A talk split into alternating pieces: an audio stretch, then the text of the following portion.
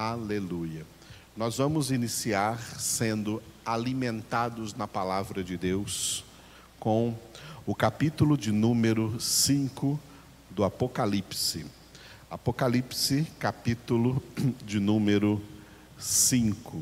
Lembrando que a ceia representa a nutrição espiritual que nós recebemos pela palavra de Deus, porque não só de pão viverá o homem, mas de toda palavra que procede da boca de Deus.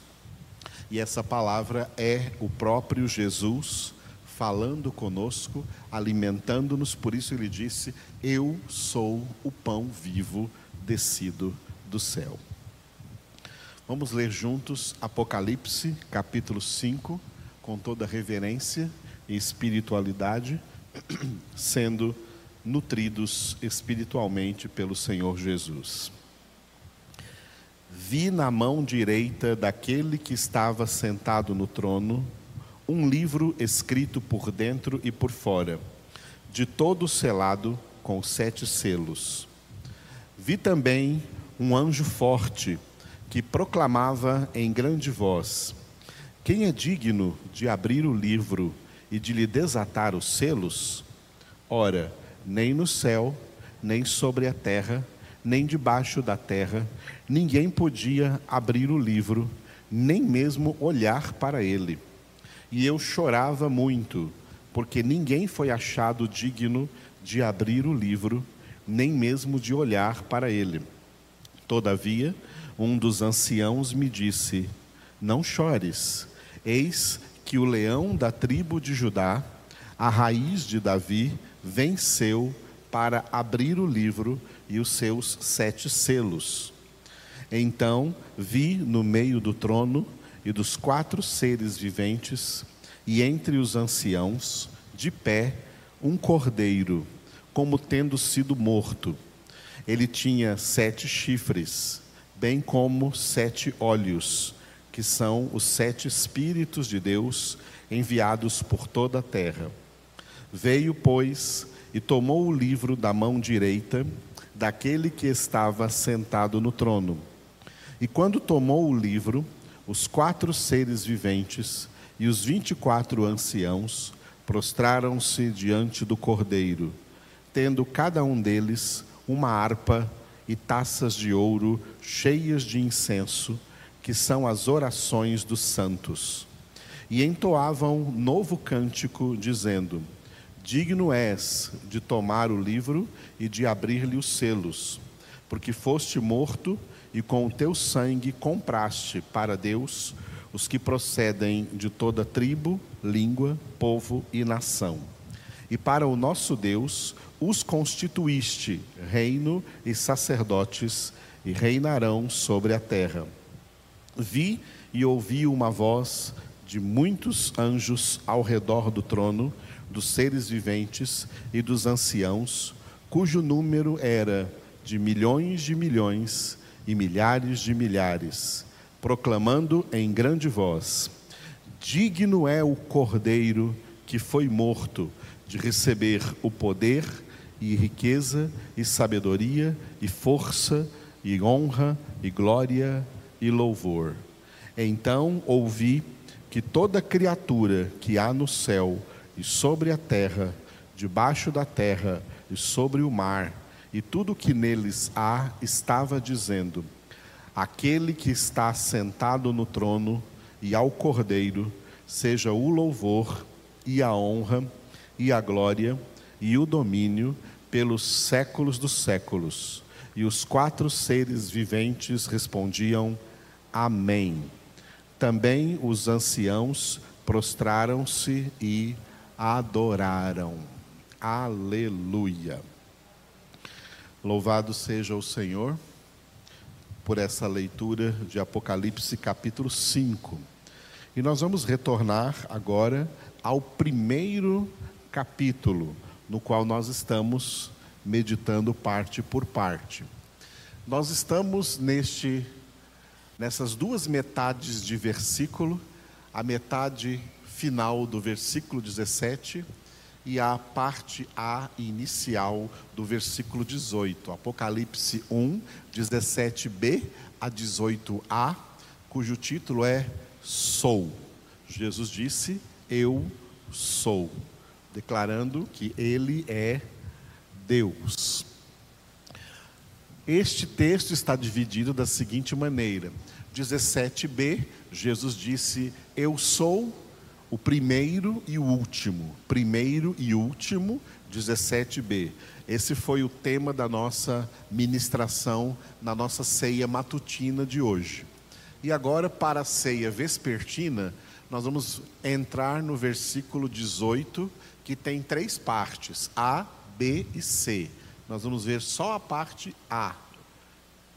Jesus disse: Eu sou aquele que vive. E nós vamos ver o que significa esta expressão do Senhor. Por isso que vocês têm aí agora somente a parte A do versículo 18. E aquele que vive. Ligando com o que Jesus começou a dizer no versículo 17, Jesus disse então: Eu sou aquele que vive. 17b: Não temas, eu sou o primeiro e o último e aquele que vive. Eu sou aquele que vive. Neste versículo 18, que nós estamos começando agora, Jesus vai declarar as suas duas naturezas: a natureza divina e a natureza humana. Jesus é a única pessoa da Santíssima Trindade que possui duas naturezas: a natureza divina e a natureza humana.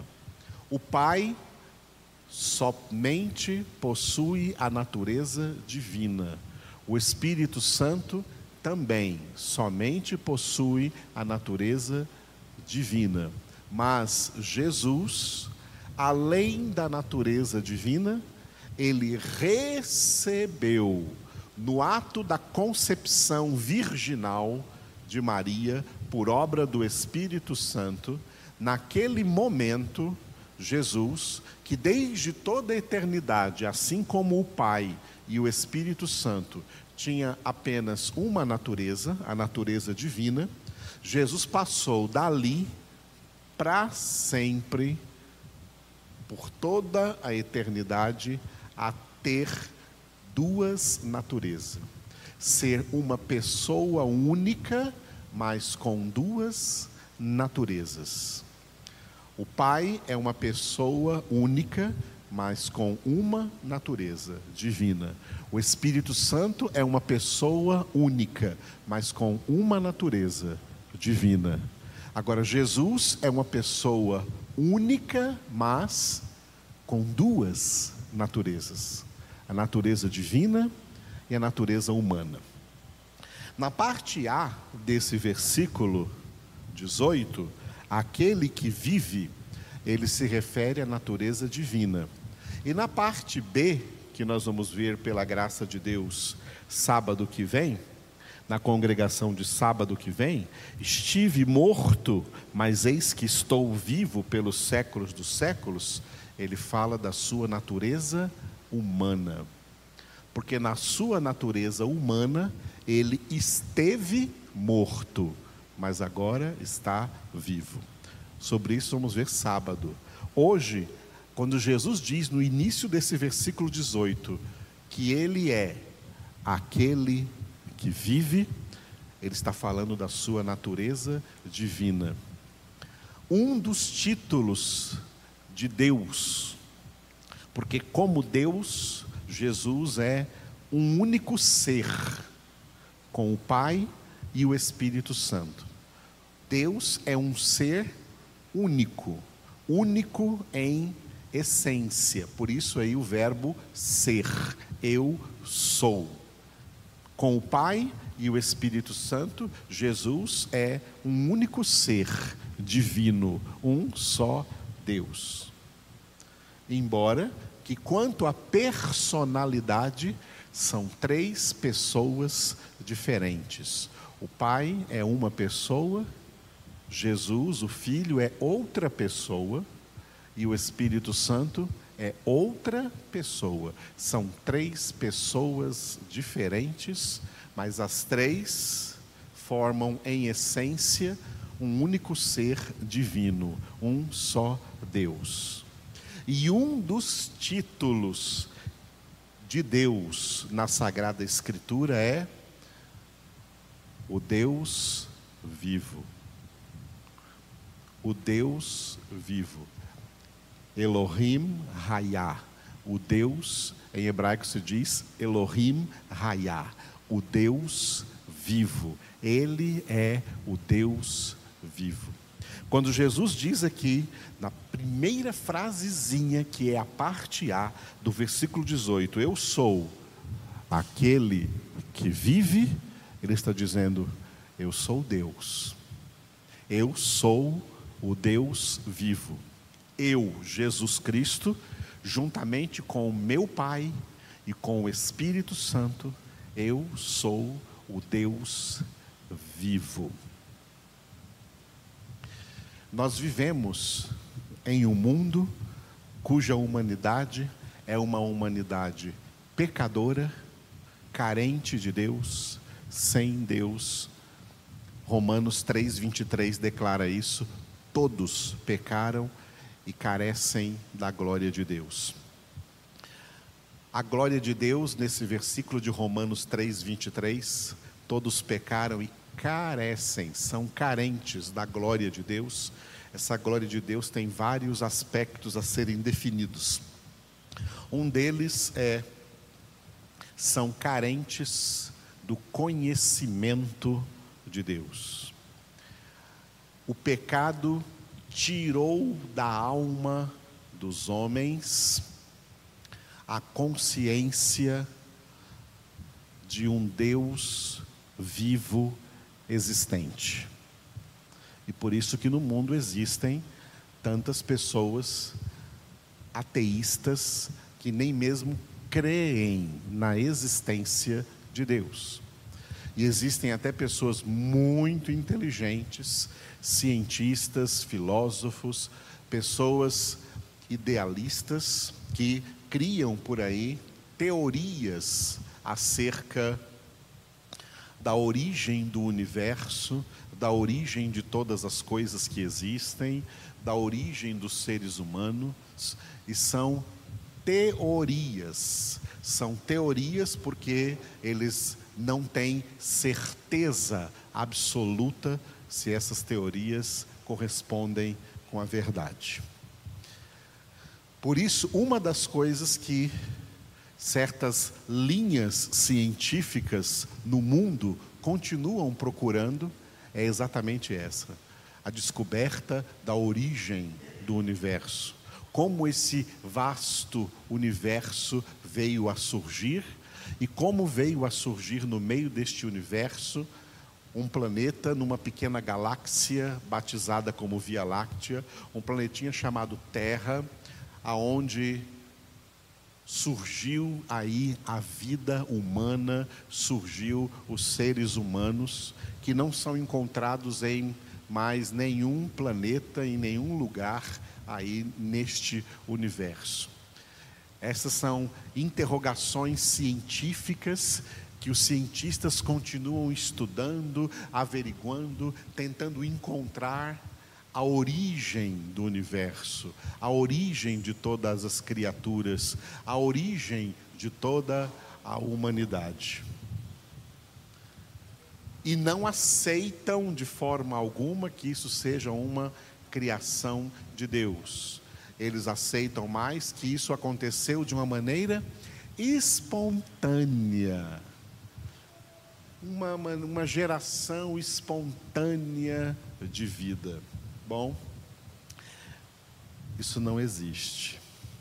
Nós que somos filhos de Deus por uma legítima conversão, por revelação do Espírito de Deus em nossas vidas, nós sabemos muito bem que todo esse universo cheio de galáxias, de planetas, de astros, de estrelas, de asteroides, de cometas. E todo esse planeta Terra cheio dessa diversidade natural, dividida aí nos três reinos da natureza: reino animal, reino mineral, reino vegetal. E esses seres, chamados então de seres humanos, a humanidade, tudo isso existe, todo esse universo existe por causa de um único ser eternamente vivo Deus. Ele é o Deus vivo. O Deus vivo também chamado na Bíblia de o Deus vivente. Aquele que não está vivo apenas porque ele tem vida, mas ele está vivo porque ele é a vida. E ele não é uma vida que foi concebida, gerada e nascida. Ele é uma vida eterna eterna, que não teve princípio de existência e nem terá fim de existência.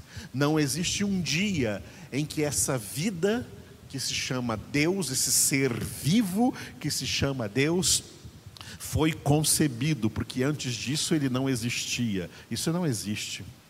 Deus é Deus, Deus é vida, Deus é o Deus vivo desde toda a eternidade. Desde toda a eternidade. E nessa frase tão pequena em Apocalipse 18a, 1:18a, quando Jesus diz: "Eu sou aquele que vive", ele está dizendo: "Eu sou o Deus vivo". Jesus já havia dito isso com outras palavras antes da sua morte, durante o seu ministério, declarando várias vezes: Eu sou a vida, eu sou o caminho e a verdade e a vida, ninguém vem ao Pai senão por mim. Eu sou a ressurreição e a vida. Quem crê em mim, ainda que esteja morto, viverá e todo aquele que vive e crê em mim não morrerá para sempre. Eu sou a luz do mundo, quem me segue não andará nas trevas, mas terá a luz da vida. Eu vim para que todos tenham vida e a tenham com abundância. Eu sou o pão vivo descido do céu. Eu sou o pão da vida. Quem come a minha carne e bebe o meu sangue tem a vida eterna e eu o ressuscitarei no último dia. As palavras que eu vos digo são espírito e vida. Jesus declarou na pregação do evangelho do reino de Deus que Ele é a vida, Ele é, junto com o Pai e o Espírito Santo, Jesus é o Deus vivo. Esse Deus vivo é a causa, não causada, de todo o universo. O universo é um efeito da existência de Deus. O universo é consequência de Deus existir e ser o Deus vivo. O nome de Deus, que hoje em português nós estamos acostumados a dizer Jeová, mas também pode ser Javé, ou Iavé, ou Ierova. Na verdade, o nome mesmo seria seria errié. Errié é a conjugação do verbo ser, estar em hebraico na primeira pessoa do singular do presente do indicativo. Eu sou ou eu estou é RE, esse seria o nome de Deus, que a gente conhece como Jeová. O nome de Deus não é um substantivo. Os nossos nomes são substantivos. Nós conhecemos substantivos próprios, nome de pessoas, nome de lugares, e nós conhecemos substantivos comuns, vaso, luz, coisas, né? cadeira, mesa, substantivos comuns. Nós somos substantivos. O universo inteiro é um imenso substantivo. Mas Deus é o Verbo. Deus é o Verbo. Nessa comparação com a gramática, todos os elementos gramaticais são estáticos. O substantivo é estático, o adjetivo é estático, o artigo é estático, o pronome é estático e assim por diante. Todos os elementos gramaticais são estáticos, mas tem um elemento que é dinâmico, é o verbo. O Verbo coloca vida em todos estes elementos estáticos. O Verbo dá movimento, sentido a tudo aquilo que é estático. Um verbo dá sentido a uma frase do que nós falamos. Em comparação, então, com essa realidade gramatical, o universo inteiro, sem Deus, são elementos estáticos, sem vida, sem movimento. Com Deus, Deus é o Verbo que dá vida, que dá movimento, que dá dinamismo a todo o universo. O universo se torna uma realidade em movimento, todo o universo está em movimento, as galáxias estão em movimento, os planetas estão em movimento, tudo nesse universo é dinâmico, por quê? Porque Deus é quem está dando dinamismo a este universo. Por isso, Paulo pregou acerca dessas coisas para filósofos ateus na Grécia Antiga em Atenas, que era a capital da Grécia, no Areópago, que era o lugar dos filósofos palestrarem, ensinarem às pessoas as suas ideologias filosóficas, e Paulo teve uma chance de subir naquele palco para pregar para aquelas pessoas ateístas, cheias de ideias desviadas da verdade, desviadas de Deus. E Paulo pregou para eles: Olha, eu estou aqui para falar para vocês acerca deste Deus desconhecido, que vocês têm ali um altar para ele, com essas inscrições ao Deus desconhecido. Este que vocês escreveram ali naquele altar é que eu venho falar para vocês. Ele é o Criador de todas as coisas, do céu, da terra e do mar. Ele que não habita em santuários feitos por mãos humanas e nem é servido por mãos humanas como se de alguma coisa precisasse. Ele é quem a todos dá vida, respiração e tudo mais. Nele vivemos, nos movemos e existimos. Ele de um só homem fez toda a raça humana para que habitassem sobre a face da terra, e ele determinou o tempo e os limites da sua habitação para que os homens busquem a Deus nem que seja tateando o possam encontrar, bem que não está longe de cada um de nós.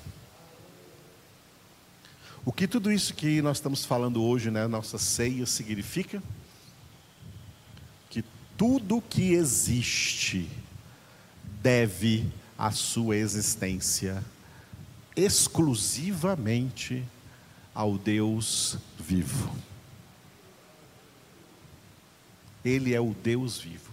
E esse verbo, que é o nome de Deus, é um verbo tão dinâmico que ele pode ser conjugado como o verbo ser, ele pode ser conjugado como o verbo estar, como o verbo existir, como o verbo haver. Quatro verbos em um único verbo. Eu sou, eu estou, eu existo. É um verbo que fala da existência de Deus. Deus tem uma qualidade um atributo comunicável que se chama existência. E a criação é o ato de Deus comunicar esse atributo da existência que só ele tinha. Antes da criação, antes de Gênesis 1, 1, um único ser existia na eternidade, só Deus. E aí então, o ato de criar é o ato de Deus comunicar existência a coisas e a seres que antes não existiam. É isto que significa o que é, o apóstolo Paulo escreveu em Romanos, capítulo 4, versículo 17: que Deus é quem chama à existência as coisas que não existem. Aleluia.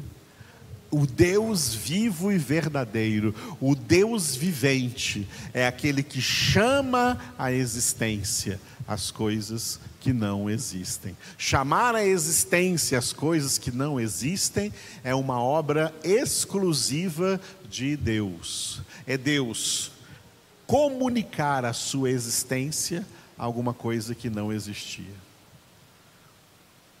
não existia e passa a existir porque Deus chamou a existência. Nenhum homem chama nada à existência. O homem não é criador, o homem não cria nada. O homem manipula a criação. O homem inventa coisas a partir daquilo que já foi criado. Mas o homem não cria nada, porque somente Deus pode criar. Somente Deus pode chamar à existência aquilo que não existe. Ele é o Deus vivo. Então, no último livro da Bíblia, o Apocalipse, Jesus se manifesta a João na ilha de Patmos dizendo: Eu sou aquele que vive. Por quê? porque eu sou o Deus vivo. Eu sou o Deus vivente. Tudo que existe todos quantos existem dependem de mim para existir.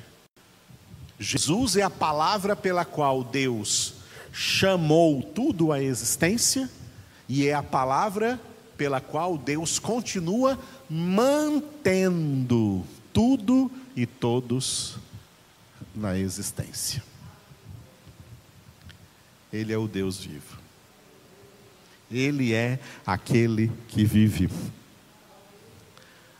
Sendo aquele que vive, a morte não existe para ele. A morte não o toca. Sendo aquele que vive, ele é imortal. É o Deus imortal. Deus não morre. Deus é imortal, sempre vivo, o Deus vivo por toda a eternidade. E é por isso que tem poder de conceder vida eterna, porque é o Deus vivo. Ninguém mata Deus, tá? ninguém mata Deus. É importante dizer isso porque na passagem do século 19 para o século 20, um filósofo ateu chamado Friedrich Nietzsche declarou assim: Eu matei Deus. O que ele quis dizer com isso? Ele quis dizer que com a sua filosofia, ele conseguiu tirar Deus da cabeça das pessoas e colocar na cabeça das pessoas ideias humanistas, ideias humanistas sem Deus, humanismo sem Deus, que dominou os estudos nas escolas no século XX, que dominou as faculdades, fazendo com que as pessoas que se formaram, os profissionais que vão se formando no mundo e tomando lugar na sociedade, trabalhando na sociedade, sejam pessoas que não tenham mais lugar para Deus na sua mente. Foi isso que Nietzsche quis dizer quando falou: Eu matei Deus, eu consegui tirar Deus da cabeça das pessoas. Mas, em realidade, isso é uma falácia. Ninguém mata Deus. Deus é imortal. Quem morreu foi Nietzsche e morreu contaminado de sífilis. Deus continua sendo o Deus vivo, eterno e todo-poderoso. Quer creiam ou não, Ele continua sendo o Deus eterno, vivo e todo-poderoso. Deus não depende de alguém crer nele. Quer creiam nele, quer não creiam nele, não muda nada. Ele é quem ele é. Ele é Deus. Deus imutável. Por que Deus é imutável? O mesmo ontem, hoje e para sempre o mesmo. Deus é imutável porque ele é perfeito. O que é perfeito não precisa mudar. Nós estamos sempre em mudança.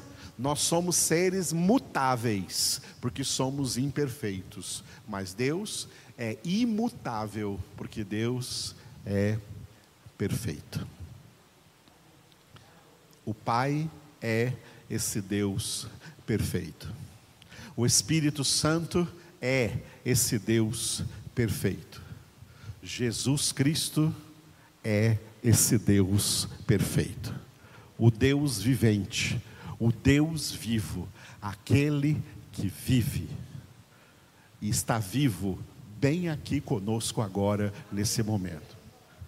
Como está vivo em todo o universo, dando existência, vida e dinamismo em toda a criação. Sabe por quê? Porque só Ele é Deus. Aleluia. Vamos ficar de pé e vamos louvar a esse Deus com as nossas palavras. Cada filho, cada filha de Deus, louve a Deus com as suas palavras. Sim, nós te louvamos, Pai nós te louvamos, Senhor Jesus Cristo. Nós te louvamos, ó Espírito Santo de Deus. Te louvamos porque tu és o Deus vivo, tu és o Deus vivente, tu és o Deus onipotente, onipresente, onisciente, o Deus que tudo pode, o Deus eterno e santo e todo-poderoso tudo que existe só existe porque foi feito por ti, e sem ti, Senhor, nada do que foi feito se fez. Tu és aquele que vives desde toda a eternidade e para sempre. Deus que tudo pode realizar. Deus que não conhece impossíveis em nenhuma das suas promessas. Te louvamos, ó Deus, porque para o Senhor tudo é fácil. O Senhor move todas as barreiras, o Senhor derruba todas as muralhas, o Senhor abre oceanos. O Senhor faz andar sobre águas, o Senhor opera maravilhas, o Senhor cura enfermidades, o Senhor cura pessoas com Covid ou com qualquer outra doença. O Senhor é o Deus dos milagres, Deus que opera milagres, Deus que opera maravilhas. Obrigado pelo dom da fé que o Senhor nos presenteou para que nós honremos o teu nome e declaremos ao mundo inteiro que o Senhor é o Deus único e verdadeiro. Jamais houve outro Deus, jamais haverá outro Deus. Só o Senhor é Deus. Só o Senhor é o Todo-Poderoso, o universo inteiro, o mundo inteiro está, ó Deus, em tuas mãos. Tu tens o domínio soberano sobre todas as coisas, sobre todos os seres, sobre todas as pessoas. Por isso nós, teus filhos e tuas filhas, elevamos a ti agora, Senhor, esta oração de louvor, de adoração, de exaltação, de reconhecimento da tua graça, do teu poder, da tua essência Tu és o grande eu sou, e nós te adoramos, ó Deus. Aleluia. Amém.